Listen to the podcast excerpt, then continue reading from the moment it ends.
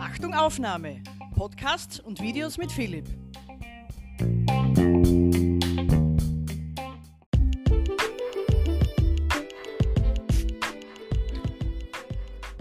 Meine Stories.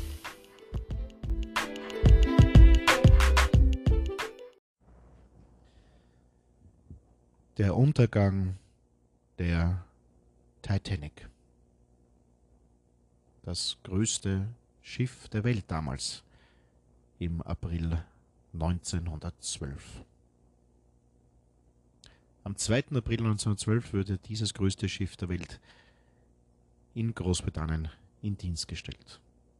Für viele bekannt, für viele faszinierend, für viele unheimlich und für viele das größte Schiffsunglück, das es jemals gegeben hat. Der Untergang der RMS bzw. HMS Her Majestic Ship Titanic am 15. April 1912 gegen 2 in der Früh. Am 14. April 1912 um 23.40 Uhr ist sie 310 Meilen südöstlich von Neufundland seitlich mit einem Eisberg kollidiert. Herzlich willkommen bei einem neuen Podcast von mir von Achtung Aufnahme mit meine Stories. Ein Podcast über die Titanic. Warum mache ich das? Es passt eigentlich immer sehr gut, dass man solche Geschichten mit dem Satz beginnt, hat mich immer schon fasziniert. Klingt teilweise ein bisschen abgelutscht, aber ich muss offen und ehrlich gestehen, nein, das ist es nicht. Mich hat das wirklich seit meiner Kindheit fasziniert. Seit meiner Kindheit, als ich damals, ich glaube, ich war sieben oder acht in der Volksschule, da habe ich einen Bericht in einer Zeitschrift gelesen. Das hat mich damals schon sehr fasziniert. Ich glaube, es war eine Zeitschrift, es war der Stern, ja, ich glaube, es war der Stern, der einen Bericht über die Titanic brachte. Und ein sehr bewegendes Foto bzw. ein sehr bewegendes Bild, eine Risszeichnung des sinkenden Schiffes mit einem Beiboot davor und wo ein Mann, ein Matrose steht mit den beiden Armen links und rechts auseinandergestreckt. Das hat mich einfach so fasziniert, es hat mich so erschreckt, dass ich dann diesen Artikel gelesen habe und seitdem bin ich ein riesiger Fan der Titanic, kein Fan der Katastrophe an sich, denn es ist sehr, sehr, sehr viel Schreckliches damals passiert. Aber die Geschichte hat mich einfach fasziniert. Und seitdem habe ich sie immer wieder verfolgt. Es hat dann auch dahin geendet oder damit geendet, dass ich dann später in meiner Schulzeit im Gymnasium und in der Handelsakademie auch Referate darüber gehalten habe. In der Handelsakademie, kann ich mich erinnern, habe ich sogar zwei Stunden lang ein Referat über die Titanic gehalten, was sehr gut angekommen ist und das hat mich immer schon sehr fasziniert. Ich muss jetzt wirklich lachen für all meine Zuhörer, die in meinem Semester, sage ich mal, geboren bin. Ich bin im Jänner 74 geboren. Die werden sich das ungefähr vorstellen. Für alle anderen, für die ganz, ganz jungen Kinder oder wie Kids, wie es heutzutage heißt, die können sich das Ganze nicht mehr vorstellen. Dieses Referat damals, und ich komme gleich natürlich jetzt zum Titanic-Thema zurück, habe ich damals untermauert mit einer VHS-Kassette. Ja, eine alte Videokassette. Für Menschen und für Leute, für mich ist das jetzt ganz normal, was ich euch da sage.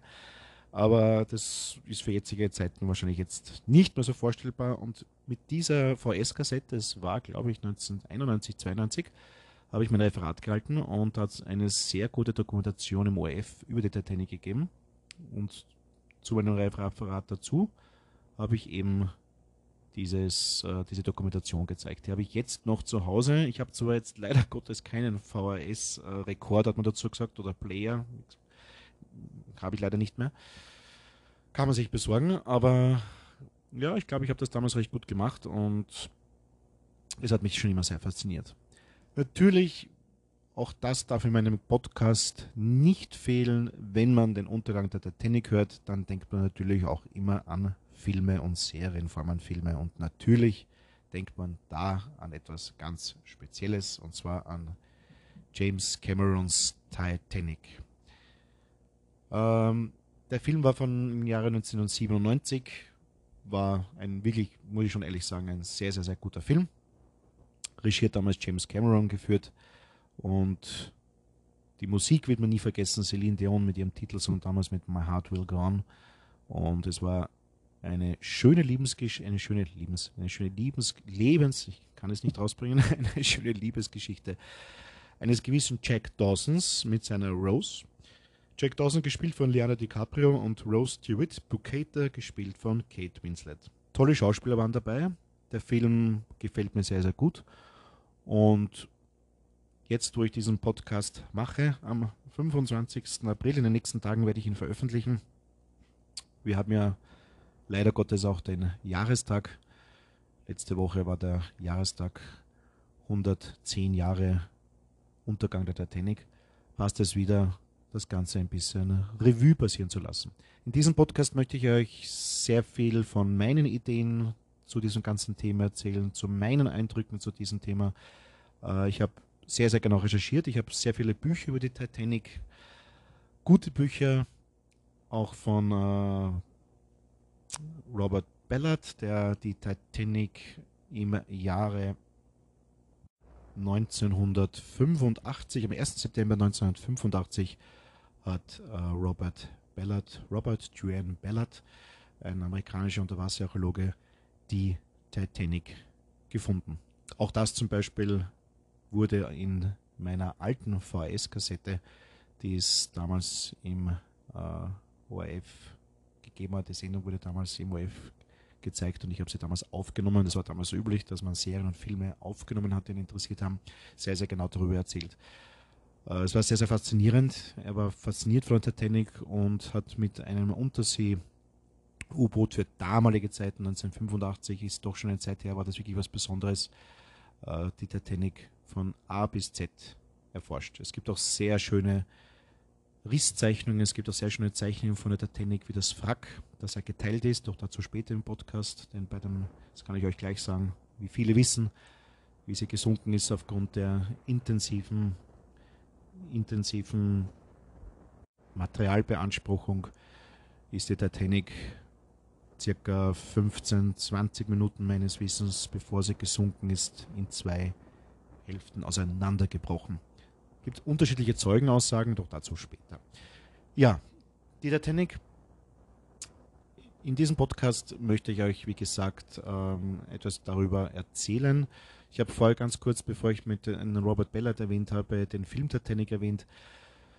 Der Film und damit möchte ich jetzt das Thema mit dem Titanic-Film von James Cameron, es gibt sehr, sehr viele Filme, wobei dieser Film, das ist auch meine Meinung, wirklich ein sehr, sehr, sehr guter Film ist.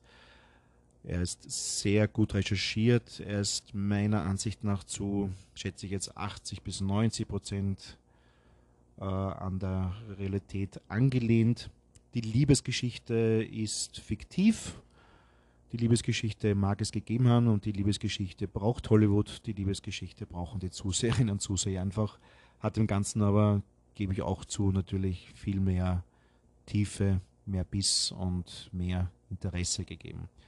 Aber ansonsten war es sehr, sehr, sehr gut recherchiert und ich werde vielleicht hier und da noch, das gebe ich zu, äh, vielleicht den Film doch noch erwähnen, obwohl ich jetzt gerade vorher gesagt habe, ich möchte es nicht mehr erwähnen, der Film ist doch in aller Munde und aufgrund dessen, dass er gut recherchiert war, kann man ihn vielleicht als Beispiel auch nennen. Ja, die Titanic. Wie war das Ganze? Die Titanic, es gab drei Schiffe dieser Klasse, wie heutige moderne Seeschiffe, zum Beispiel Kriegsschiffe in der beispielsweise in der amerikanischen Marine, werden sie in Klassen eingeteilt, in gewisse Typen. Die Titanic war ein Schiff der Olympic-Klasse. White Star Line, die Reederei, die die Schiffe gebaut hat, hatte damals vor, ihre Konkurrenten mit ihren Schiffen abzuhängen. Zur damaligen Zeit war es gang und gäbe und etwas Selbstverständliches, etwas Schönes, etwas Interessantes von Europa nach Amerika, ich sage jetzt bewusst Amerika, beziehungsweise genauer gesagt zum Beispiel von Großbritannien eben in die USA per Schiff zu fahren. Vor allem für sehr viele Auswanderer war das ein sehr, sehr praktisches Verkehrsmittel. Die White Star Line hat als erstes die Olympic gebaut, dann baute sie die Titanic und dann baute sie die Britannic. Die Olympic wurde später auch als Truppentransporter im Ersten Weltkrieg eingesetzt und die hat man dann im Jahre den 30er Jahren, ich glaube es war 1935, dann abgefragt. Das heißt, die Olympic war auch das einzige der drei Schiffe, die quasi überlebt hat, überlebt unter Anführungszeichen, denn die Britannic war ein Lazarettschiff, auch für den Krieg, und die wurde aber von einer Mine getroffen, meines Wissens, und ist im Jahre 1960 ähm, nach einem, genau ein Torpedotreffer war es, keine Mine, nach einem Torpedotreffer eines deutschen U-Bootes gesunken. Ja, die Titanic. Es war damals das eleganteste Schiff. Es war damals ein feudales Schiff. Es war das Schiff, welches die Creme de la Creme der Gesellschaft nach New York bringen wollte. Es waren damals eine der reichsten Leute der Welt an Bord. Das darf man jetzt wirklich nicht unterschätzen. Für heutige Maßstäbe wären das so Leute gewesen wie ein Elon Musk, ein Jeff Bezos, etc. etc. Das muss man sich so vorstellen. Zum Beispiel an Bord gewesen sind der bekannte Millionär John Jacob Astor, der auch bei der Katastrophe ums Leben gekommen ist. Der Inhaber des bekannten New Yorker Kaufhauses Macy's, Isidor Strauss mit seiner Gattin Ida Strauss, auch eine bewegende Geschichte, die der Wahrheit entspricht. Sie wäre, seine Gattin, evakuiert geworden. Auch darauf komme ich später zurück denn vor allem die erste Klasse Passagiere, das Schiff war damals in drei Klassen unterteilt, erste, zweite, dritte, sind damals extrem bevorzugt worden, auch Männer. Zu Beginn die Frauen und dann auch die Männer. Aber die beiden wollten sich nicht trennen. John Jacob Astor mit seiner Frau Madeleine, die habe ich schon erwähnt. Der bekannte amerikanische Geschäftsmann, der Benjamin Guggenheim, war mit an Bord. Die bekannte Molly Brown war eine Millionärsgattin, eine, hat es damals eher selten gegeben, eine Frauenrechtsaktivistin. Sie wurde dann als die unsinkbare Molly Brown genannt, weil sie eine sehr resolute Frau war, die dann auch im Rettungsboot das Kommando übernommen hat. Auch hier jetzt wirklich ein bisschen wieder eine Parallele zum James Cameron-Film, ähm, wurde sie dargestellt von der bekannten und wirklich guten Schauspielerin Kathy Bates. Es kommt schon ungefähr so hin, wie die Kathy Bates äh, die Molly Brown gespielt hat, so ähnlich dürfte sie gewesen sein. Es war auch ein Adjutant des äh, damaligen US-Präsidenten an Bord. Es war ein bekannter Schriftsteller an Bord, ein bekannter Tennisspieler etc. etc. etc. Es waren viele bekannte und berühmte Persönlichkeiten an Bord und alle wollten mit der Titanic die Jungfernfahrt beginnen. Sie war sehr elegant gebaut. Man darf nicht vergessen, zwischen dem zweiten und dritten Schornstein zum Beispiel vor allem der, der, ganze vordere Bereich bis zum Mitschiffs heißt das, bis zum mittleren Bereich der Schiffe war für die erste Klasse vorgesehen. Hier war eine sehr elegante, feudal gebaute Treppe äh, installiert, sehr, sehr, sehr aufwendig gemacht, sehr teuer gemacht. Überhaupt war sie sehr, sehr, sehr elegant eingerichtet. Die Schwesternschiff der Olympic und später der Britannic waren nicht so elegant eingerichtet. Sie waren streng genommen sogar gleich groß. Das ist das Einzige, was ich zugeben muss. Als Podcaster muss ich natürlich so gut wie möglich hundertprozentig genau recherchierte Daten rüberbringen. Das ist etwas, was ich nicht so ganz verstehe. Mag sein, dass es kleine Unterschiede gibt. Doch darum geht es bei Schwesternschiffen, die die gleiche Klasse haben, dass sie eigentlich gleich groß sind. Also die Olympic Britannic und die Titanic haben optisch ganz, ganz gleich ausgesehen. Wie gesagt, zu dieser Zeit war die Titanic das größte Schiff, wobei meines Wissens zu dieser Zeit auch die Olympic schon im Dienst war, aber sei es dahingestellt. Die Titanic hatte damals, das möchte ich auch meinen Zuhörern mitgeben, 2224 Menschen waren an Bord, davon 900 Besatzungsmitglieder. Das Problem war damals, dass, wie gesagt, bei der Rettung dann und nachdem die Titanic mit dem Eisberg zusammengestoßen ist, sehr, sehr viele Menschen, vor allem der dritten Klasse, umgekommen sind. Die Titanic stach in See. Die ersten paar Tage waren relativ reibungslos. Es gab allerdings Meldungen, Funkmeldungen, dass sich Eisberge südöstlich von Neufundland befinden würden. Das war für die Zeit damals äh, ganz normal. Die Titanic war mit einem sehr guten und neuen Funkgerät ausgerüstet. Der Kapitän Smith war Edward John Smith, geboren am 27. Jänner 1850 und eben am 15. April 1912 gestorben. Die Titanic hatte den ersten Offizier William H. Murdoch, der zweite Offizier war Charles Lightoller, der dritte Offizier war Herbert Pittman, der vierte Offizier Joseph Boxhall, der fünfte Offizier Harold Lowe und der sechste Offizier war James P. Moody. Dem Kapitän wurde, wie gesagt, während der Reise oft gesagt, dass Eisberge in der Nähe sind. Ein ebenso sehr prominenter Gast an Bord war einer der Direktoren der White Star Line. Und zwar war das Bruce Ismay. Und da gibt es natürlich jetzt die diversesten Geschichten, doch eine Geschichte soll und sollte anscheinend doch ziemlich der Wahrheit entsprechen, dass Ismay dem Kapitän vorgeschlagen hat, relativ schnell und schneller in New York ankommen zu sollen, als es eigentlich geplant war. Das hat dem Captain eigentlich nicht so getaugt. Meine, er war der Letzte, der die Verantwortung trug. Doch als einer der Direktor der Reederei hat er natürlich auch gewisse Rechte gehabt und er hat sicherlich da dem Captain eher ein bisschen Druck gemacht. Das heißt, die Titanic ist mit ihrer maximalen Geschwindigkeit, das war ungefähr für damalige Zeit relativ schnell für so ein großes, schweres Schiff, 21 Knoten, ist sie Richtung New York gerast. Es hat am späten Abend Funksprüche gegeben, dass, wie gesagt, ähm, die Eisberge in der Nähe sein sollten. Diverse Schiffe haben das gemeldet. Diverse Schiffe haben sich auch dann nachher gemeldet, nachdem der Titanic schon kollidiert ist.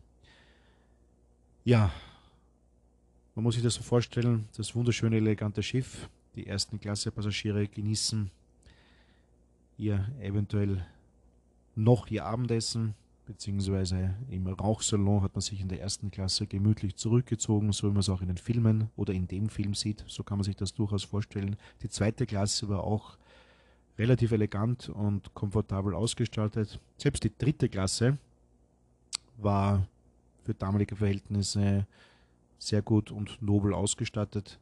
Hat es viele Tänze gegeben. Die Leute waren eigentlich sehr, sehr gut drauf. Sie haben sich gefreut, New York zu erreichen. Sie haben sich gefreut auf ein neues Leben. Und sie wurden dann leider Gottes in eine andere schreckliche Realität geholt. Denn um 23.40 Uhr, 300 Seemeilen südöstlich von Neufundland, war es soweit. Zur damaligen Zeit war es üblich, dass man das sogenannte Krähennest, das war der Ausguck am vorderen Masten. Die Titanic hat vorne einen sehr großen, hohen Masten gehabt und da war ein kleiner Ausguck für zwei Seemänner, für zwei Matrosen. Diese Matrosen waren Frederick Fleet und Reginald Lee. Und gegen 23.40 Uhr haben sie bei einer, wie es von vielen, vielen Überlebenden beschrieben ist, einer sternenklaren, wunderschönen Nacht bei einer sehr, sehr, sehr ruhigen See. Das ist oft erwähnt worden und ist auch ziemlich überliefert worden, dass es eigentlich sehr selten ist. Es war ruhigstes Wasser, es waren kaum Wellen haben sie auf einmal einen Schatten vor sich gesehen.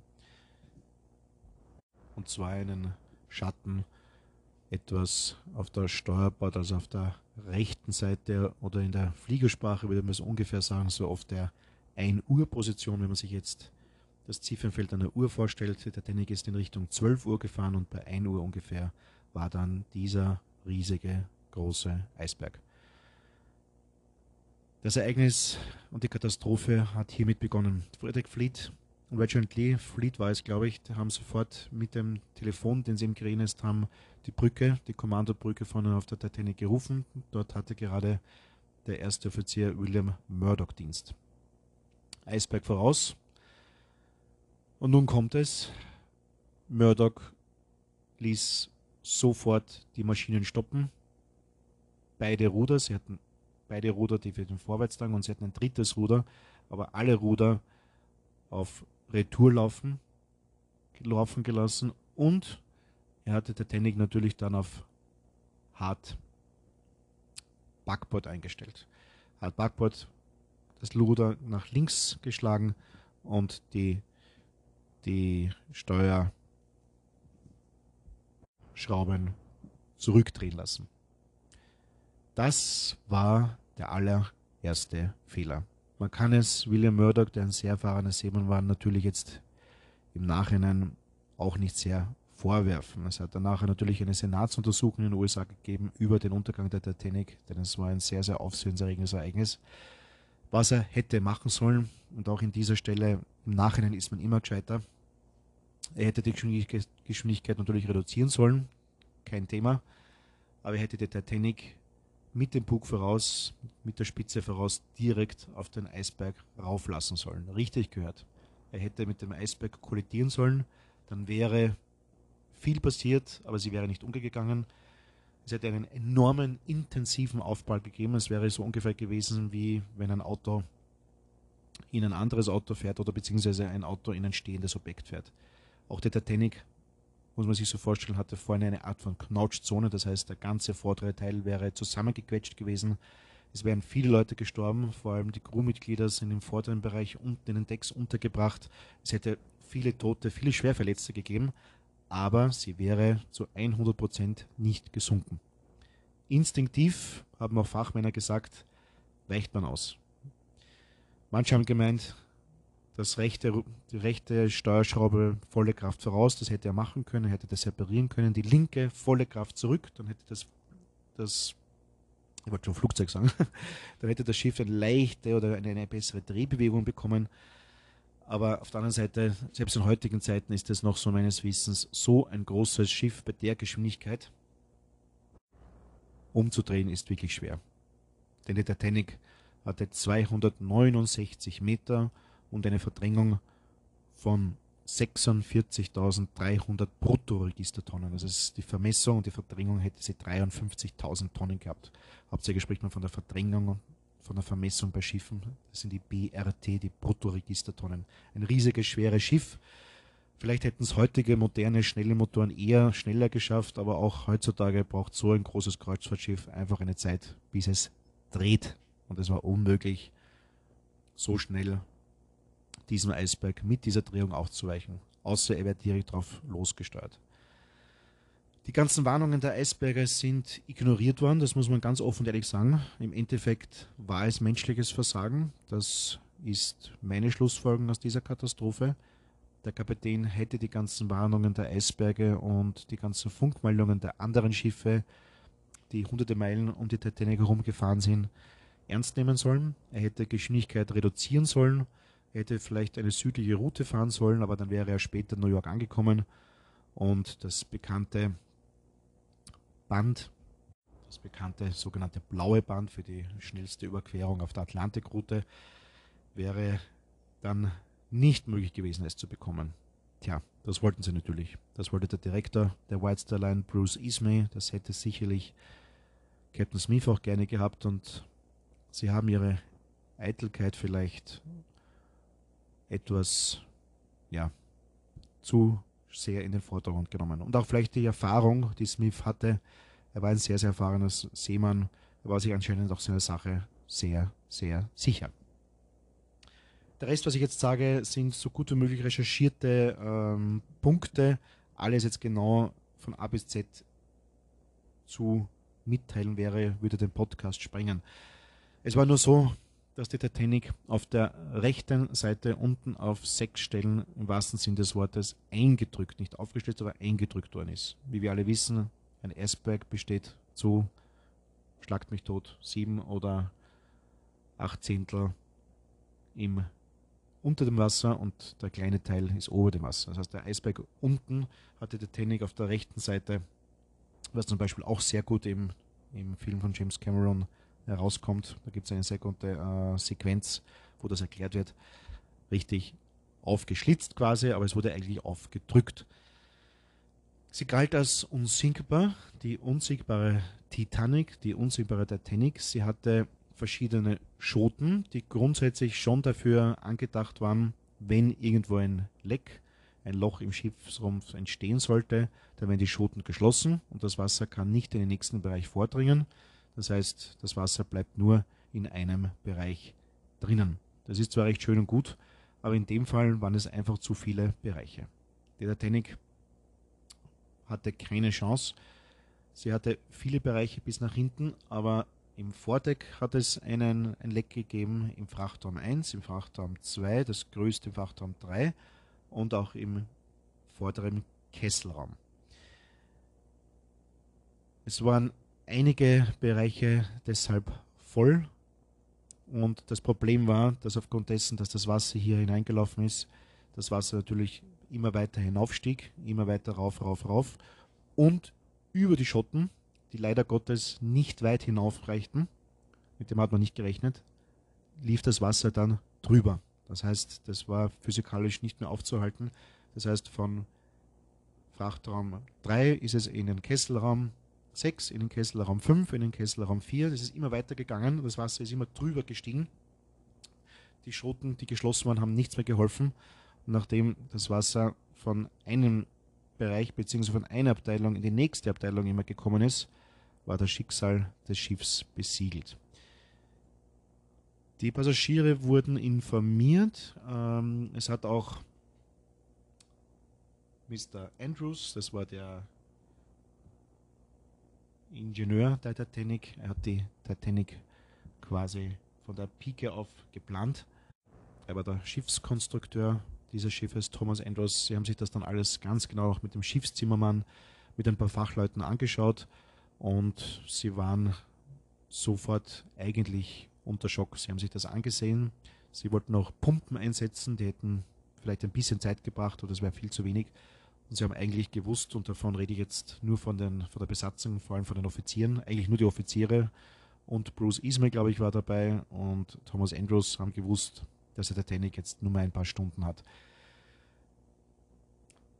Der erste Offizier Murdoch hat, nachdem die Titanic mit dem Eisberg kollidiert ist, die Schotten geschlossen. Das hat schon etwas gebracht, steht auch in manchen Büchern. Ohne diese Schottenschließung wäre sie schneller gesunken, wobei nachdem so viele Bereiche, wie ich es vorher gesagt habe, eingedrückt worden sind, beziehungsweise so viele Lecks waren, war es eigentlich nur eine Frage der Zeit, bis das Schiff sinkt.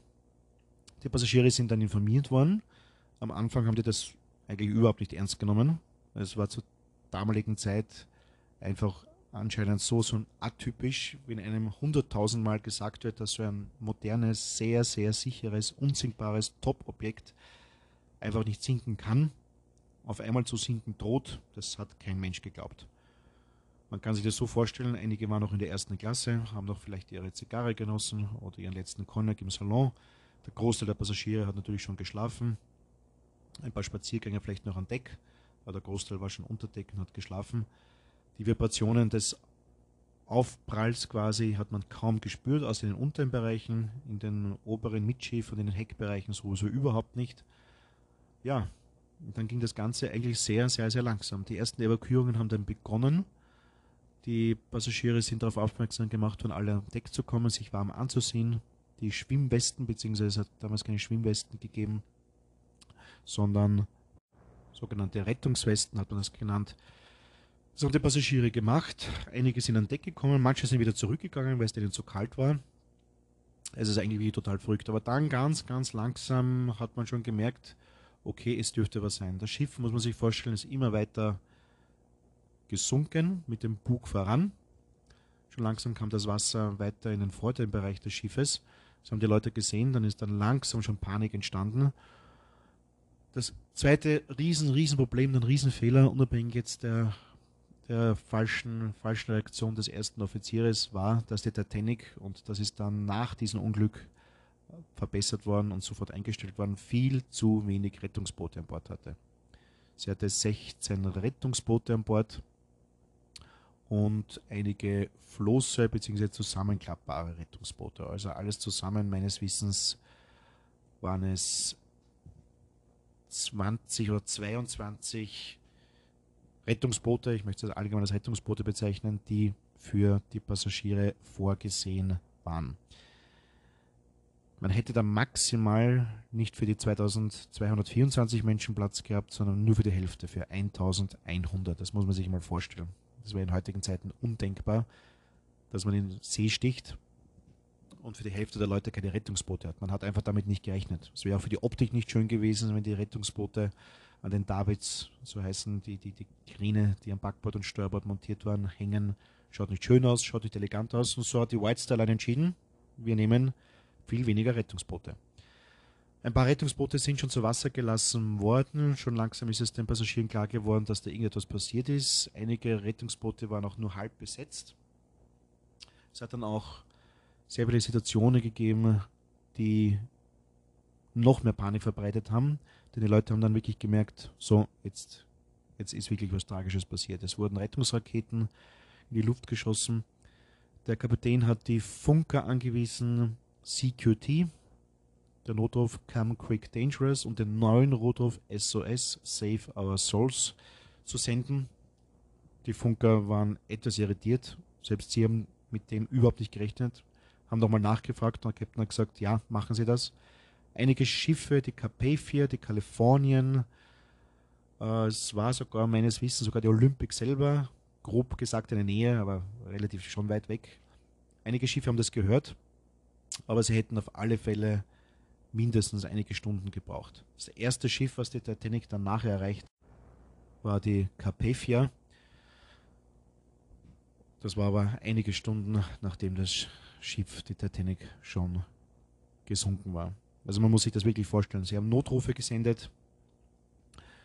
Es ist kaum gehört worden. Es gibt auch die Geschichte, dass die Kalifornien circa zehn Minuten bevor, oder noch, noch kürzer, ich glaube fünf Minuten waren es, bevor die Titanic-Funker das SOS losgehen wollten, die Funkkabine geschlossen hat.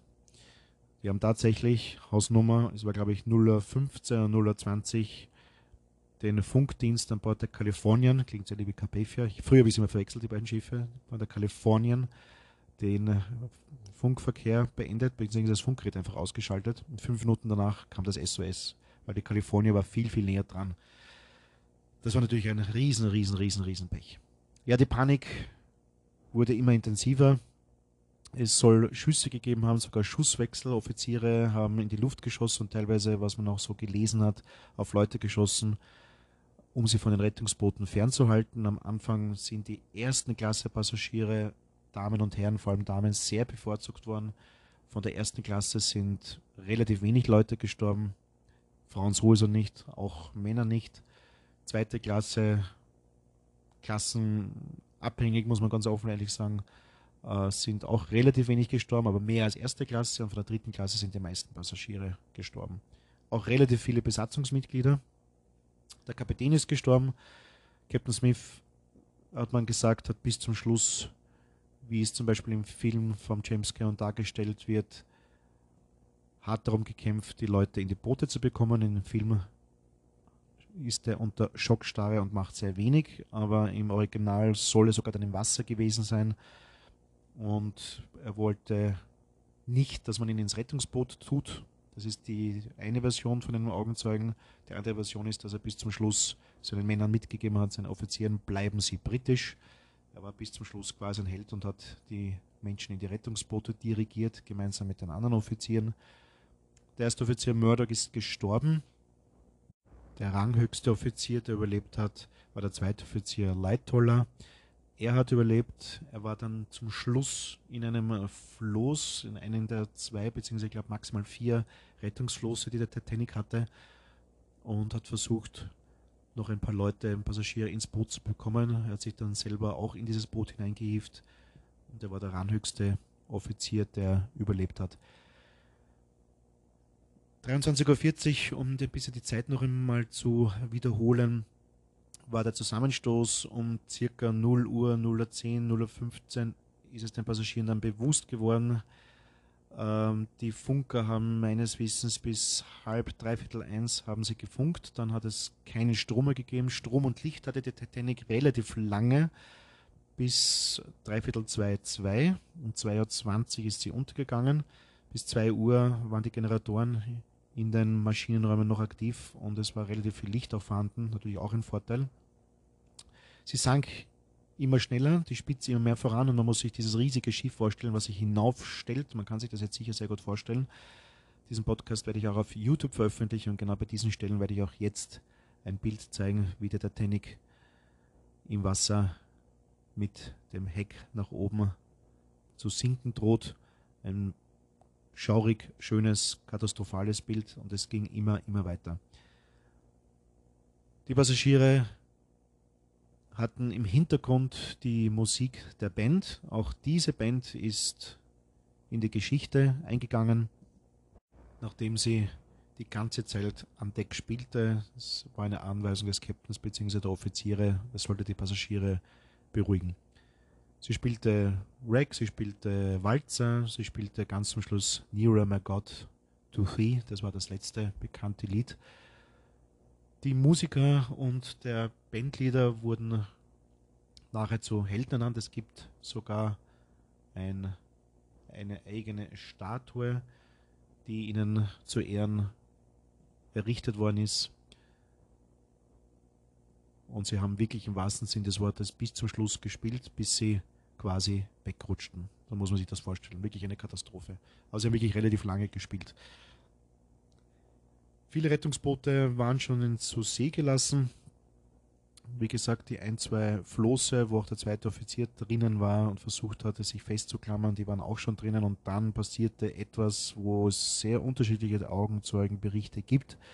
Viele sagten, das Schiff sank in einem Stück, aber mittlerweile wissen wir, und das ist zu 100% bestätigt, das Schiff brach zwischen dritten und vierten Schornstein dann auseinander mit einem riesigen Krach aufgrund der immensen Belastung, die das Schiff nicht mehr haben konnte, nicht mehr halten konnte, war es so, dass das Schiff dann auseinandergebrochen ist. Es muss katastrophal gewesen sein.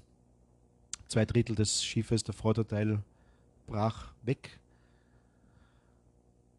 fuhr mit einer wirklich recht hohen Geschwindigkeit dem Meeresboden entgegen und das hintere Heck schwamm noch wie ein Korken, so circa fünf, sieben, acht Minuten und dann sank es auch.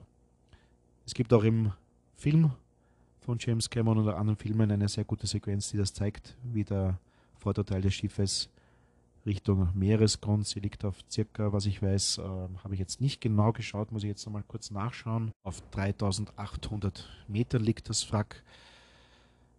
Der Heckteil kam etwas später, hat sich während des Sinkens gedreht. Das Heck hat sich umgedreht und hat dann quasi, nachdem es unten aufgeprallt ist am glatten Meeresboden, man muss sich den sehr sandig vorstellen, da waren kaum Berge genau in, diesen, in dieser Gegend oder, oder Riffe unten, es war also rein, rein sandiger Grund, ähm, hat er sich gedreht und das Heck hat dann zum abgebrochenen Teil des Vorschiffes sich gedreht. Und zwischen den beiden großen Wrackteilen waren einige hundert Meter, ich glaube knapp sogar ein bisschen mehr, 500, 600 Meter und hier hat es sehr, sehr viele Einrichtungsgegenstände, natürlich auch Leichen und alle anderen möglichen Teile gegeben, die dort gelegen sind. Das Schiff ist um 2 Uhr 21, 2 Uhr 22 am 15. April 2000 12 gesunken. Von den 2224 Menschenseelen an Bord gab es 1514 Opfer und 710 gerettete Personen. Frauen von der ersten Klasse hat es 144 gegeben und es sind nur vier gestorben. Frauen von der zweiten Klasse hat es 93 gegeben 80 sind gerettet worden. Kinder der ersten Klasse hat es sechs gegeben, sind fünf gerettet worden. Frauen der dritten Klasse 165 sind 76 gerettet worden. Kinder der dritten Klasse gab es 79, sind nur 27 gerettet worden. Männer der ersten Klasse 175 Personen sind 57 gerettet worden. Männer der Besatzung 885, 192 gerettet, also von der Besatzung sind auch sehr viele gestorben. Männer der dritten Klasse 462, 75 Gerettete, Männer der zweiten Klasse 178, 168 Verzeihung, 14 Gerettete. Frauen insgesamt waren 425, 316 gerettet, Kinder waren 109, 56 gerettet, Männer insgesamt 1690, 338 gerettet. Erste Klasse zusammengefasst 325, 202 Gerettete, Zweite Klasse insgesamt 285 Menschen, 118 Gerettete. Dritte Klasse 706, nur 178 Gerettete, also 528 gestorben. Und von der Besatzung es hat 908 Besatzungsmitglieder gegeben und 212 Gerettete, also 696 sind gestorben. Man muss sich das vorstellen, wie dieses Schiff am Grund gelegen ist, wie die Rettungsboote und die Rettungsflosse, die, die Bades gegeben hat, auf dieser ruhigen See mit dieser sternenklaren Nacht dahinschwimmen, rundherum Leichen, tote Körper, die mit ihren Rettungswesten noch versehen sind, deswegen konnten sie nicht untergehen. Weinende Leute, es hat auch Leute gegeben, die dann verrückt und wahnsinnig geworden sind. Und dann kam nach einigen Stunden die Carpathia, die die Funkrufe von der Titanic aufgenommen hat. Sie hatte die maximale Geschwindigkeit, aber sie war ein etwas kleineres Schiff und hatte nicht so große und starke Triebwerke, möchte ich jetzt einmal sagen, Schiffsschrauben wie der Titanic. Es hat schon einige Stunden gedauert, aber sie war dann da und hat die ganzen Titanic-Opfer aufgenommen. Herzzerreißende Szenen hat es auf der Carpathia gegeben. Passagiere, es war auch ein Passagierschiff der Carpathia, haben ihre Quartiere hergegeben. Die Passagiere haben in ihren Badewannen geschlafen. Sie haben den überlebenden Titanic-Opfern ihre Betten zur Verfügung gestellt. Viele der Überlebenden wurden auf dem Deck der KP4 untergebracht. Es wurde eine, ein Hilfslazarett eröffnet. Also es wurde sehr, sehr viel getan, um die Opfer zu trösten. Viele, viele haben geweint, viele waren stumm, viele sind wahnsinnig geworden und mit maximaler Geschwindigkeit ist dann die KP4 in New York angekommen und dort wurde sie empfangen eigentlich so wie heute, wenn man sich das so vorstellt, gab es auch schon 1912 bei einem Riesenaufgebot der Presse. Die Polizei war dort, hat einen Cordon gebildet, um die Presse abzuhalten von den Überlebenden, die von der KPF von Bord gegangen sind. Viele Rettungswegen hat es gegeben. Es wird davon berichtet, dass von John Jacob Esther die Frau so, sogar mit einem eigenen Zug, die Parallele dazu vielleicht zum heutigen Privatflugzeug, abgeholt worden ist. Es war damals wahnsinnig schrecklich. Es haben sich beim White Star Büro in New York Schlangen gebildet. Es haben sich ziemlich schlimme Szenen, Szenen dort abgespielt. Eine Frau, viele Menschen haben einen Nervenzusammenbruch bekommen. Polizisten haben sich um die Leute gekümmert. Zu Anfangs konnte man das bei der White Star Line selber nicht glauben, dass ihr Traumschiff gesunken ist. Es hat Berichte gegeben und man muss sich vorstellen, es war damals eine andere Kommunikationszeit. Damals gab es noch keinen, kein Handy und damals gab es noch kein Internet, Nona, eh klar. Aber es hat sehr, sehr lang gedauert, bis Neuigkeiten von A nach B kommen konnten und ein paar Informationen waren, dass der Titanic zwar beschädigt ist, aber abgeschleppt werden würde. Das hat viele Leute, die auf ihre Angehörigen gewartet haben, natürlich hoffen lassen. Aber leider Gottes wurden sie eine schlechteren belehrt, denn die Titanic ist gesunken. Das hat man dann den Leuten gesagt und hat dann natürlich für blankes Chaos und Entsetzen geführt. Viele, viele Zeitungsberichte weltweit haben über das Unglück berichtet. Bilder vom Kapitän auf den Titelseiten, Bilder von John Jacob Astor auf den Titelseiten. Und man hat auch gelernt. Man hat gelernt, dass man die Sicherheit der Passagiere einfach viel, viel ernster nehmen muss. Man muss es viel, viel genauer nehmen. Man muss einfach genug Rettungsboote für alle Passagiere an Bord haben. Man hat die Olympic und die Britannic meines Wissens nachher auch umgebaut. Man hat die Schotten geändert. Man hat viel getan, um mögliche Untergänge und mögliche katastrophale Szenarien, so wie es bei der Titanic passiert ist, in Zukunft auch zu verhindern. Es war etwas Tragisches. Die Titanic liegt jetzt am Grunde des Meeres. Sie ist von Rost zerfressen. Es bilden sich quasi auch Art von Lebewesen quasi auf, auf dem ehemaligen Metall. Es, es ist teilweise gar nicht mehr so als Schiff zu erkennen. Schon noch, aber das wird nicht mehr so, so, so lange dauern. Gibt es ganz unterschiedliche Schätzungen. Ein paar Leute und Fachleute, Wissenschaftler sprechen von ein paar Jahren, andere sprechen von 50 bis 100 Jahren, aber ich sage einmal bewusst jetzt sehr langfristig gedacht, in 200, 300 Jahren ist quasi der Zahn der Zeit beendet und man sieht dort an der Stelle, wo die beiden Wrackteile liegen, so gut wie gar nichts mehr. Das wird alles zersetzt und ist kaum mehr als Schiffswrack dann zu erkennen. Ja, 45 Minuten, ein langer Podcast, aber auch ein langes und intensives Thema. Ich hoffe, ich habe euch ein bisschen was mitgeben können. Ich hoffe, es war interessant. Ich hoffe, ihr könnt es auf YouTube ein bisschen ansehen und anhören. Und ich würde mich freuen, wenn ihr wieder beim nächsten Podcast bzw. bei dem nächsten YouTube-Video von Achtung Aufnahme mit dabei seid. Danke fürs Zuhören, danke für eure Aufmerksamkeit. Freue mich natürlich auch, wenn ihr den Podcast sind jetzt auf Spotify und auf Anchor und auf Apple Podcasts auf anderen Podcast-Plattformen zu hören gibt, auch vielleicht abonniert. Und wenn ihr auch meinen YouTube-Kanal abonniert und nicht vergessen, die Glocke anklicken, damit versäumt ihr keine Videos von mir. Vielen Dank fürs Dabeisein. Ich bin Philipp Steinregler mit Achtung Aufnahme, Podcasts und Videos mit Philipp, heute mit der Untergang der Titanic, mit der Rubrik Meine Stories. Tschüss und Pa, pa.